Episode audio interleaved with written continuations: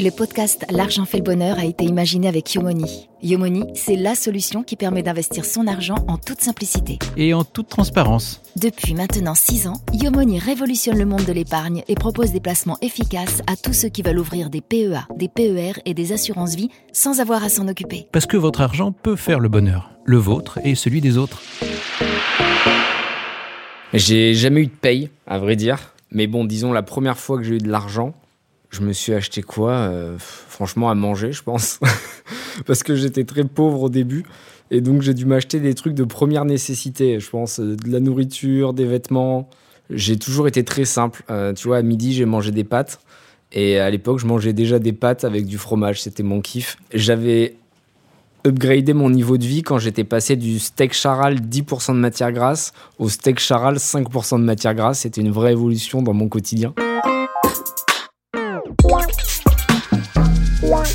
L'argent. L'argent. L'argent. L'argent. Et qu'est-ce que vous en feriez Le bonheur. Le bonheur. L'argent Fait. fait. Le. L'argent fait le bonheur. Aujourd'hui, on vous emmène à Neuilly-sur-Seine, à l'ouest de Paris, dans les petits bureaux d'un homme qui voit pourtant tout en grand.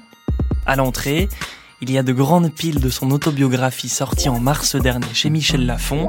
À seulement 35 ans, forcez votre destin. Et s'il fallait présenter Anthony Bourbon en trois mots, suffit de lire le sous-titre Résilience, ambition, passion.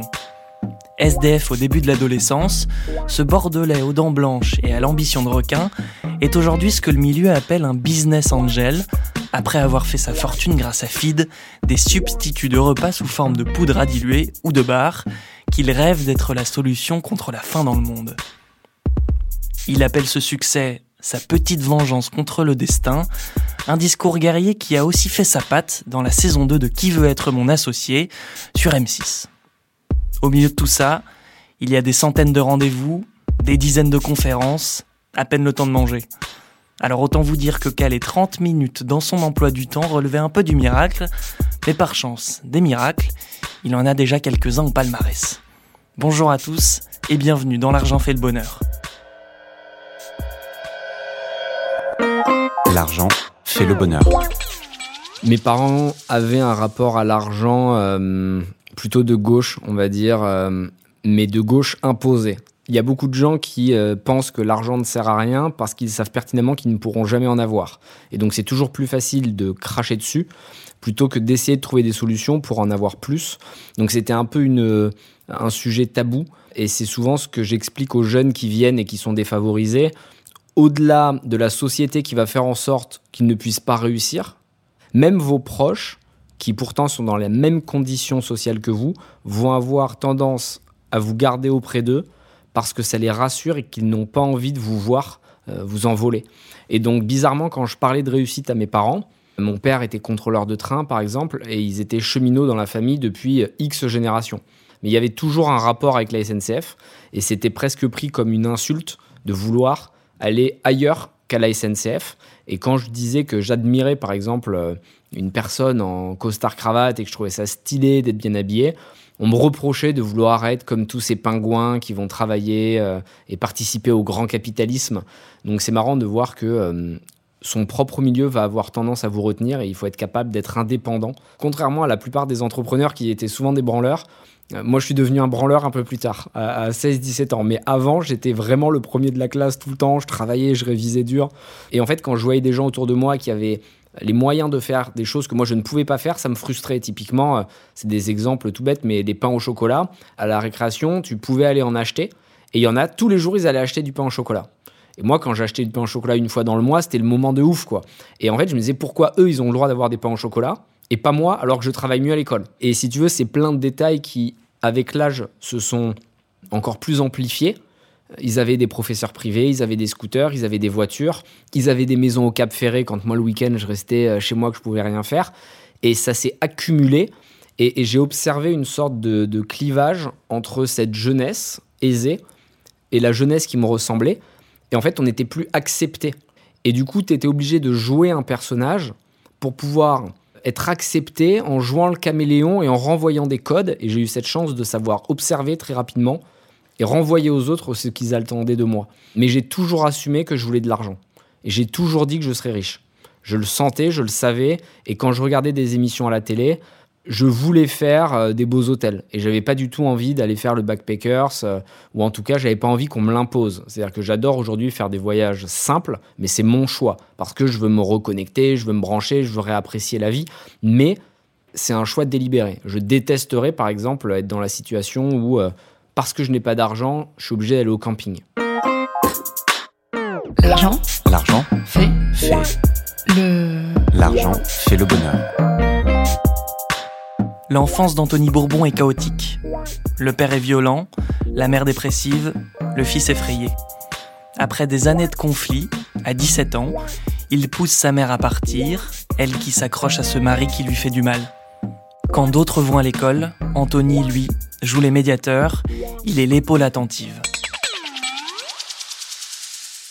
Je pense sincèrement, il y en a qui me disent t'exagères et compagnie, mais on a gâché ma jeunesse et c'est des années qui sont euh, euh, magnifiques. Tu vois, ces années de naïveté où les jeunes jouaient au foot, où les jeunes étaient heureux de rentrer, de raconter à leur père ce qu'ils avaient fait. Moi, c'était une angoisse perpétuelle. C'est-à-dire que quand je rentrais à la maison, et pareil pour ma mère, il y avait une peur de ce qui allait se passer parce que mon père était tellement colérique et tellement fou que euh, si ce verre-là n'était pas aligné avec l'autre, il pouvait tout casser, quoi. Mais aujourd'hui, tu peux mettre la plus grosse pression du monde avec des avocats, des huissiers, tout ce que tu veux. Ça me laisse de marbre parce que j'ai géré bien plus compliqué quand j'avais 7 ans ou 8 ans. Quand tu vois ton père défoncer une porte pour aller défoncer ta mère, tu vois, tu te, ça t'oblige à être capable de faire abstraction de ce qui se passe et de créer une carapace émotionnelle. Le seul truc, c'est que te créer une carapace émotionnelle, ce qu'on appelle la défense par la cognition, c'est les psys que je vois aujourd'hui qui me l'expliquent, ces termes très spécifiques. Ça peut être aussi un problème parce que tu vas te couper du monde extérieur et justement tu ne seras plus en empathie, comme je le disais tout à l'heure, tu vas devenir un robot très froid qui absorbe ses émotions, qui ne les montre pas et qui du coup oublie son humanité. Et si tu veux être bon en business ou bon dans la vie, tu dois être humain et tu dois être capable de susciter de l'émotion chez les autres. Donc tout ça pour dire que je me retrouve chez ma mère qui fait un trauma post-traumatique, euh, post, euh, post, euh, post-embrouille avec mon père, et je me retrouve à la rue très jeune. J'appelle un ami qui a déjà sa voiture et qui a la chance d'avoir des parents, on va dire, normaux, et ils m'hébergent et ils me disent par contre, on va pouvoir t'héberger une nuit, euh, on veut pas d'histoire avec tes parents, le lendemain tu vas dans la rue. Et donc là, c'était le premier choc parce que je savais que mes parents, ils allaient me virer d'une manière ou d'une autre. Mais là, je réalise qu'en fait, le monde extérieur, qui est censé être plus sain, continue dans cette lignée de dureté, d'égoïsme quasiment envers un enfant, tu vois, parce qu'allez, considérons un adolescent qui n'a rien. C'est-à-dire que j'avais 500 euros en poche que j'avais économisé pendant euh, tous mes anniversaires. J'avais déjà cet esprit économe, et c'est ce qui m'a sauvé, je pense. Euh, à chaque fois qu'on me donnait 20 euros à un anniversaire, je le gardais, je le coffrais, j'achetais rien avec. Et donc j'ai ces 500 euros et le lendemain on me dépose place Gambetta. Et donc je me dis, faut pas que les gens voient que je suis au même endroit et que je reste là au même endroit. Ils vont me prendre pour un ouf, ils vont savoir que j'ai rien à faire. Et donc je marche dans tout Bordeaux, non-stop, tu vois, toute la journée. Sauf qu'au bout d'un moment, tu vois, t'as mal aux pieds et tout, c'est compliqué. Et puis, euh, les premières nuits, euh, je me dis, je vais dormir à l'hôtel, demain ça ira mieux. Donc, je prends des petits hôtels tout pourris, mais je vais quand même à l'hôtel. C'était 30 euros, je me souviens, de la nuit d'hôtel dans des hôtels un peu miteux. À force, je réalise que ça va pas pouvoir durer longtemps comme ça parce que je dois acheter à manger, je dois acheter un sandwich, euh, je peux pas acheter de nourriture que je mets dans un frigo parce que j'ai pas de frigo, évidemment. Et euh, je me dis, je vais rationner mes nuits et je vais commencer à dormir dans les hôtels, et puis après dans la rue, donc soit dans des bus ou des ponts, etc. etc. Et, euh, et après, je finis euh, par trouver un pote qui a un appartement, qui m'héberge, et puis tu fais 3-4 jours chez l'un, 3-4 jours chez l'autre. Et c'est à ce moment-là, je pense, que j'identifie que le manque de liberté est la pire chose qui puisse t'arriver, à mon sens. hein. Encore une fois, c'est très personnel, chacun ses angoisses. Mais être obligé d'attendre un appel, d'attendre un SMS pour savoir où tu vas dormir, c'est quelque chose qui m'a marqué et que je veux plus jamais revivre. L'argent L'argent fait fait. le. L'argent fait le bonheur. Cette période va durer deux ans, tout en allant à l'école. La fin du tunnel arrive au moment de son inscription à l'université, où il décroche une bourse qui lui permet d'avoir son premier logement étudiant au Crous à 130 euros par mois. À l'époque, on le pousse à bosser dans un fast-food. Un truc simple, efficace, sans ambition. Mais Anthony préfère les petites combines au burger, d'abord au lycée, puis plus tard lorsqu'il travaille à la direction juridique de plusieurs grands groupes, un vrai travail de bureau. Il s'ennuie, alors entre midi et deux, avec des amis qui ont un peu de pognon, il fait des affaires. L'argent fait le bonheur. Et les petits business, ça commence par euh, je répare des, des calculettes TI 89 Pour ceux qui connaissent, c'est des calculettes scientifiques quand tu passes ton bac euh, S. Et donc tu peux mettre plein de programmes à l'intérieur. Et je vais hacker les calculettes et je vais mettre des programmes de ouf qui répondent tout seuls aux questions des interros. Tu sais, quand il fallait étudier les fonctions, machin, tu mettais la fonction et ça te faisait toute l'étude de fonction et t'avais plus qu'à recopier. Donc il y avait des potes qui me payaient 10, 20 euros pour euh, mettre ces programmes. Ça allait hyper vite pour moi. Je le faisais à la chaîne. C'était, connu que je faisais ça, donc tout le monde venait me voir. Après, je faisais pareil avec les scooters. Je réparais les scooters, je les arrangeais, je, je les polissais pour que les gens puissent mieux les vendre, etc. Après, quand j'ai eu les moyens, j'ai acheté des scooters pas chers que je retapais, que je revendais. Après, j'ai fait pareil avec les voitures. Donc, j'importais des voitures, etc. Et puis après, j'ai fait pareil avec l'immobilier en leverageant les moyens de mes amis qui étaient euh, plus fortunés, plus, plus aisés. Et du coup, eux ne faisaient rien dans la SCI, mais moi, j'utilisais leur capacité d'endettement pour acheter des tout petits biens. hein. On parle de trucs à 50 000 euros, mais au moins, on les retapait, on faisait le sol, les plafonds, etc. Et on les revendait. Et ça nous permettait de faire des plus-values. Euh, et ces plus-values, je les réinvestissais dans d'autres immeubles, etc., etc. Mais ça a vraiment été un travail, quand je le dis comme ça, ça paraît simple, mais c'est 10 ans de sacrifice. C'est-à-dire que pendant 10 ans, quand mes amis sortaient en boîte, quand mes amis allaient au cinéma, quand mes amis partaient en vacances, quand mes amis faisaient des week-ends, etc., moi je faisais que travailler. Donc j'ai pas eu d'enfance, j'ai pas eu d'adolescence. Encore une fois, je me plains pas parce que c'est ça qui me permet d'être un peu en avance aujourd'hui et d'avoir une capacité de travail qui est importante. Et ce que j'ai réussi à faire, aujourd'hui en tout cas, c'est de prendre du plaisir dans la difficulté. Je m'épanouis en travaillant dur. Euh, au lycée, avant même la fac de droit, j'essaie de gagner de l'argent pour justement être indépendant parce que je réalise à quel point l'argent est, clé. Mais à ce moment-là, je pense même pas pouvoir être capable de générer ce que j'ai aujourd'hui. C'est-à-dire que pour moi, quand tu avais un million, c'était le bout du monde, tu étais un très riche. Aujourd'hui, je réalise qu'avec un million, t'achètes pas un appartement à Paris euh, de plus de 100 mètres carrés, et encore. Donc, c'est un point qui est important. Les pauvres, dont je faisais partie, hein, et dont je fais toujours partie, je pense, dans le mindset, ne réalisent pas les richesses qui existent. Ils réalisent pas qu'aujourd'hui, j'ai des amis qui prennent des jets privés qui leur coûtent 150 000 euros dans le week-end, juste pour faire un aller-retour euh, et aller voir leur copine à New York ou je sais pas où. Là, en fait, la différence de richesse, elle est telle qu'un pauvre ne pourra jamais rejoindre des riches. La plupart des riches sont nés riches, euh, et donc du coup, ils réalisent pas la chance qu'ils ont, et ils sont dépendants de l'argent parce qu'ils ont toujours eu un lifestyle tellement élevé qu'ils pourraient pas euh, revivre simplement. Moi, c'est aussi une raison pour lesquelles je vis dans un petit appart parce que j'ai pas envie de m'habituer à un 200 mètres carrés. Parce que si tu dois redescendre, tu vas souffrir. Et donc, tu, tu rentres dans un cercle vicieux qui fait que plus tu gagnes, plus tu dépenses. Et les gens ne réalisent pas que pour avoir 10 000 euros de plus à la fin de l'année, tu peux soit gagner 10 000 euros de plus, soit dépenser euh, 10 000 euros de moins. Et à la fin, le résultat est exactement le même. Et donc, du coup, ces riches qui sont nés dans l'opulence ne vont pas avoir envie de partager parce qu'ils ont trop besoin de leur argent. Alors que moi, je sais comment le générer, l'argent, je sais comment l'économiser, je sais comment le faire fructifier, et surtout, j'en ai même pas besoin au quotidien. Et je préfère du coup avoir un impact autour de moi. Et très clairement, quand je dis que je veux devenir milliardaire, c'est pas pour le chiffre, parce que je vivrai toujours dans un appartement euh, qui est simple et je serai jamais un mec euh, euh, prétentieux qui part en vacances constamment, etc.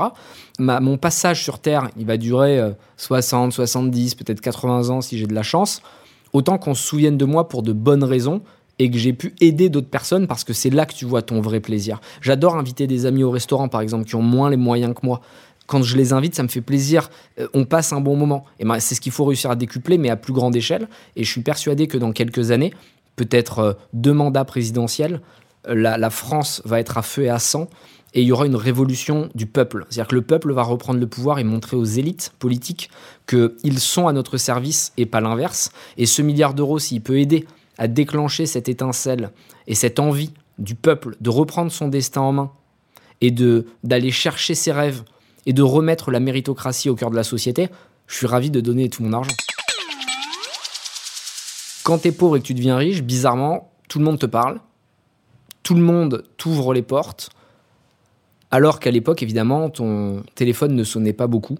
Donc dans ce sens-là, c'est facile. Les gens n'ont aucune fierté, aucun ego. ils avaient beau t'avoir craché dessus, ils vont revenir te dire que t'es un génie euh, et que c'est trop bien, qu'ils ont toujours cru en toi. Et c'est pour ça qu'il faut être capable de s'entourer de personnes qui étaient là quand tu n'avais rien et qui t'ont accompagné au fur et à mesure euh, de ton évolution. Parce que tes nouveaux amis, évidemment, seront bien moins fiables. Et si jamais tu euh, redeviens pauvre, ou en tout cas que tes affaires vont moins bien, ils t'abandonneront aussi vite qu'ils t'ont aimé euh, quand ils ont vu ton argent. Mais j'ai besoin d'amis qui me font rire, qui m'apprennent des choses, qui me font découvrir des choses. Quelqu'un qui est juste là comme une chaise et qui est là, qui sert à rien. Enfin, j'ai pas de temps à perdre. Vous devez être capable d'être égoïste et de trouver les bonnes personnes autour de vous. Et tout le monde me dit dans les conférences quand j'en donne, mais moi j'ai plein d'amis. Je dis je vais te donner un filtre et comme ça tu vas voir si tu as des amis. Le filtre il est assez puissant, vous allez voir ça, ça, ça écrème.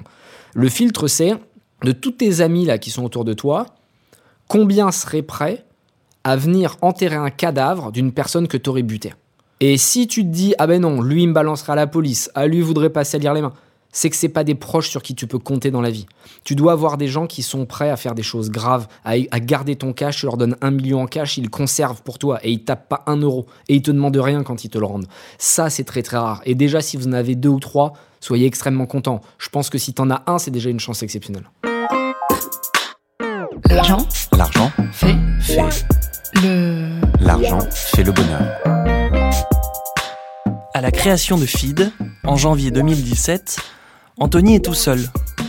Et en un an et demi et trois levées de fonds, il parvient à récolter plus de 33 millions d'euros, avec l'ambition de révolutionner la manière de manger des Français, ce peuple dont on lui dit qu'il aime trop la nourriture pour accepter de remplacer son déjeuner par une barre énergétique. Pourtant, aujourd'hui Feed est vendu dans plus de 50 pays et Anthony est multimillionnaire. Il est également business angel, ce petit terme qui veut dire, en gros, qu'il a investi une partie de sa fortune dans une cinquantaine de jeunes startups en tout genre pour aider à leur développement. Il y a ça, et puis il y a le programme Feedback, des actions de solidarité qui visent elles aussi à aider des associations comme Ma Chance à Moi ou Yambi, qui œuvrent à l'intégration des personnes réfugiées à travers les sports de montagne. L'argent fait le bonheur. L'argent, c'est important euh, pour soi-même dans un premier temps, de manière euh, quasi égoïste, pour assurer son quotidien. Mais le véritable plaisir, vous allez le trouver en ayant un impact sur le monde qui vous entoure, sur votre écosystème. Dans un premier cercle, sur vos proches, se dire que vos proches n'auront plus jamais euh, de problème d'argent, que vous pourrez les supporter, que vous pourrez les aider, que vous pourrez leur avancer, leur donner, leur prêter, peu importe, c'est un vrai kiff. Et ensuite, sur le deuxième cercle, donc on va dire tout ce qui est associatif, caritatif, vous réalisez que en donnant aux autres, c'est surtout à vous euh, que vous donnez. Et, ça, c'est intéressant parce que pendant très longtemps, ça m'a échappé. J'avais tellement galéré que quand je voyais par exemple un clochard me demander de l'argent, je me disais, mais jamais de ma vie je donnerais de l'argent à un clochard. Il a qu'à se démerder, moi personne m'a rien donné. Et j'ai eu cette euh, façon de penser pendant très longtemps. Et en réalité, quand j'ai commencé à, à gagner de l'argent et à avoir de quoi faire, j'ai décidé de lancer le programme Feedback parce que ça donnait du sens et que ça me rappelait d'où je venais. Et je pense que le plus important, c'est pas de donner à tout le monde, parce que sinon, ça n'a pas de sens. Et il y a beaucoup de riches qui donnent, tu vois, pour, euh, pour leur image. Tu sais, il y en a même qui vont donner de l'argent euh, euh, à des sans-abri et qui vont se filmer. Tu vois, pour montrer sur les réseaux sociaux qu'ils ont donné. Ça, je trouve ça hardcore, par exemple, parce que là, tu le fais pour ton image. Mais si tu trouves quelque chose qui te plaît, qui te parle, et moi, en l'occurrence, c'est la jeunesse qui galère, qui est dans des situations difficiles. On a fait une fondation feedback où on va renvoyer l'ascenseur en donnant de l'argent, du temps. On va coacher et ouvrir notre réseau à des jeunes qui sont dans des situations très difficiles. J'ai réalisé que ça apportait à ces jeunes-là, ça apportait à la marque Feed parce que on montrait qu'on était bien plus qu'une simple marque de nutrition. Ça apportait à l'équipe parce que l'équipe, elle avait envie de travailler le matin et elle se disait pas, bon, on est juste là pour engraisser les actionnaires, on a un impact réel. Et quelque part, peut-être le plus important et le plus égoïste, ça m'apportait à moi. Parce que quand je parlais avec ces jeunes dans des moments de vie extrêmement complexes, ça me rappelait d'où je venais, ça me remettait les pieds sur terre, et je me disais, n'oublie pas d'où tu viens, et refonce euh, vers tes objectifs, parce que les jeunes, ils arrivent et ils sont chauds. Gagner de l'argent, c'est être en guerre avec soi-même. Vous êtes votre plus grand ennemi, il faut vous concentrer sur vos objectifs, être euh, à 100% responsable de ce qui vous arrive, vos échecs comme vos victoires. Mais oui, c'est très compliqué. Et il faut pas raconter aux jeunes qui vont pouvoir le faire d'un coup de baguette magique. On est dans cette génération de réseaux sociaux où on voit des réussites fulgurantes, mais c'est pas représentatif. L'argent L'argent fait fait. le L'argent fait le bonheur. Anthony cite souvent en exemple certaines fictions dystopiques comme Matrix ou 1984, le roman mythique de George Orwell.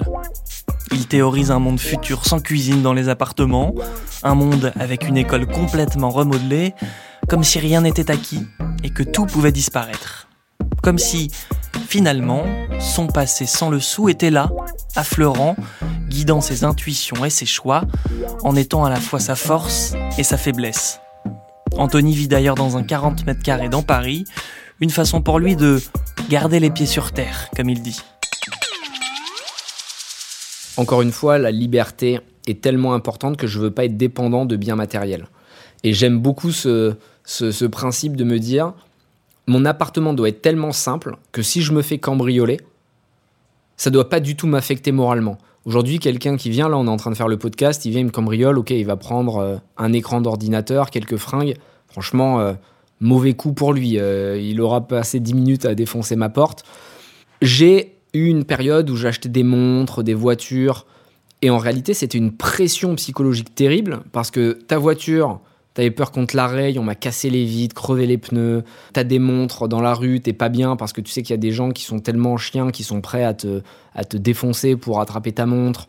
C'est une angoisse en fait. Alors qu'aujourd'hui, cette simplicité matérielle me permet de me concentrer sur des choses qui peuvent être considérées comme du luxe. Effectivement, tu le disais, mes repas tout faits chez Journée d'ailleurs, qui me livrent une fois par semaine tous mes repas. J'ai plus qu'à les mettre au micro-ondes, ça me coûte 100 euros par semaine. C'est plus cher sûrement que si je faisais des courses, quoique. Mais c'est un luxe que j'adore et pour moi ça vaut toutes les montres du monde parce que je déteste cuisiner. J'ai juste à acheter des oranges de temps en temps, je me fais un jus d'orange le matin, gros kiff, et après je bois de l'eau. Si t'as juste à boire de l'eau pour être content, c'est une vraie liberté d'esprit quoi. Quand tu parles de fin de mois à des riches, ils comprennent même pas qu'ils disent fin de mois quoi, fin de mois 28, 29, 30, ben quoi. Ils comprennent pas que la fin de mois ça fait écho pour la plupart des pauvres à comment je vais manger. La fin de mois, c'est quelque chose qui m'a toujours angoissé quand j'étais jeune. On mangeait un peu moins, on, commençait à rationner parce que à la fin du mois, tu sais qu'il y a le loyer qui va arriver, que tu plus beaucoup d'argent. Parfois, à 2-3 jours près, quand le salaire est décalé, euh, tu dois vraiment euh, être dans des situations difficiles. Et, et ça, les riches ne se rendent pas compte. Et, et moi, le premier aujourd'hui, en fait, ce luxe de même pas avoir à regarder le prix des fraises quand je vais en acheter, c'est c'est- c'est- c'est un bien-être que les riches ne peuvent même pas imaginer. L'argent L'argent fait fait. le L'argent fait le bonheur. Ah oui, il y a un truc que je vous ai pas dit. Anthony est un peu maniaque. Alors quand on lui a demandé quelle était la dernière chose qu'il s'était acheté avant cette interview, Vous allez voir que je ne mens pas. Le dernier achat que j'ai fait, parce que je suis un peu psychopathe de la propreté, c'est que je me suis acheté un spray pour nettoyer mon écran d'ordinateur parce que je l'utilise tellement qu'il est sale. Et donc là, j'ai pris le train hier pour le travail. Et j'y voyais rien tellement il y avait des traces. Et donc, du coup, je me suis acheté un spray sur Amazon à 10 euros. Et j'ai bien comparé. Il y en avait avec deux euh, essuie-tout et il y en avait certains avec un. J'ai pris celui avec deux, évidemment. Et j'ai l'impression d'avoir fait un bon achat. Et voilà, c'est fini pour ce septième épisode, duquel on repart les valises pleines de barfides. Merci d'avoir suivi cette saison à nos côtés. Profitez de l'été pour dépenser vos deniers, pour acheter des glaces au schtroumpf, des ballons de plage, des tours de manège, et à bientôt dans L'argent fait le bonheur.